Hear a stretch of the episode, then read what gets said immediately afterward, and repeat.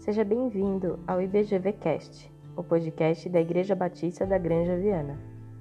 Eu sou a Mariana e hoje vamos dar seguimento à série Devocionais.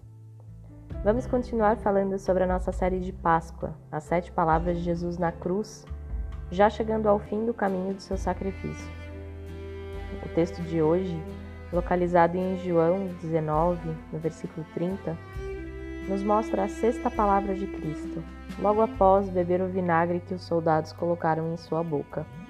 Aliás, em uma forma bem perversa de não lhe matar a sede. Lemos no texto que, tendo provado o vinagre, Jesus disse: Está consumado. Parece um contrassenso afirmar que uma obra está completa quando se está em uma cruz, humilhado publicamente, distante do Pai por carregar todos os pecados do mundo machucado, torturado, quase morto.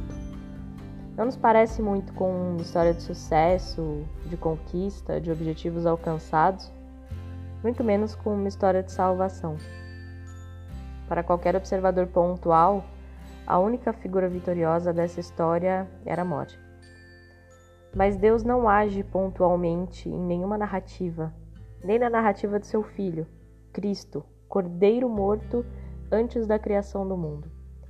Precisamos olhar para essa cena, que em si parece fruto da derrota, e pensar que desde o princípio o plano de Jesus era vir à Terra como homem, ainda que continuasse sendo Deus, e viver em serviço por aqueles que não mereciam, não lhe eram gratos, não lhes reconheciam enquanto Deus, mas também para andar com discípulos dispostos a largar tudo para aprender com o Mestre.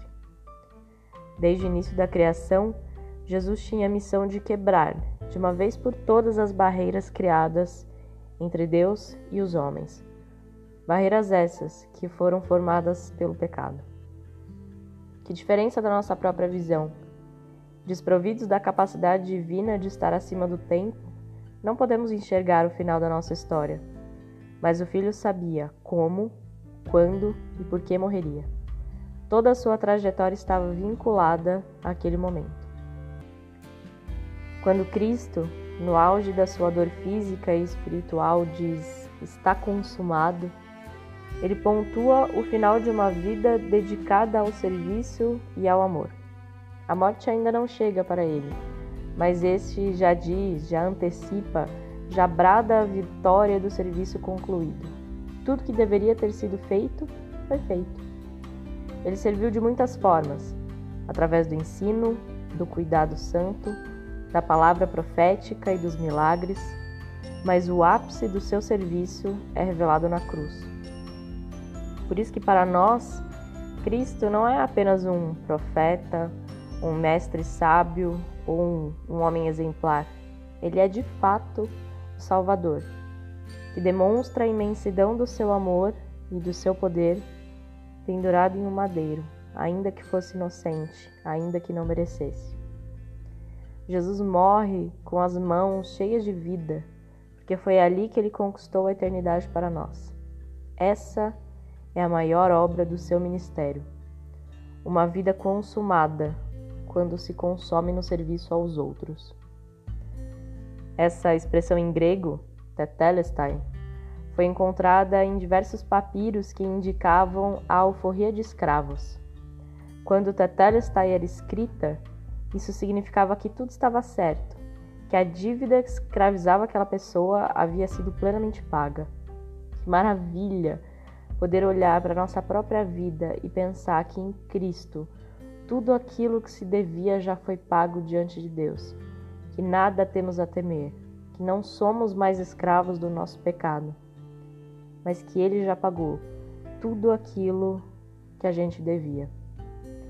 Já sabemos o final da nossa história, que o Senhor fez cair sobre si as nossas iniquidades, que o Filho de Deus se entregou por nós, e porque se confessarmos os nossos pecados, Ele é fiel e justo para nos perdoar.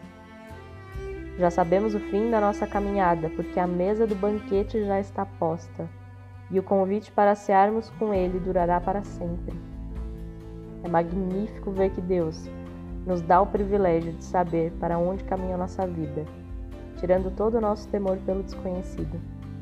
Cristo consumou a obra da salvação de modo completo. Tetelestai, a dívida já está paga. Tudo repousa na morte de Jesus.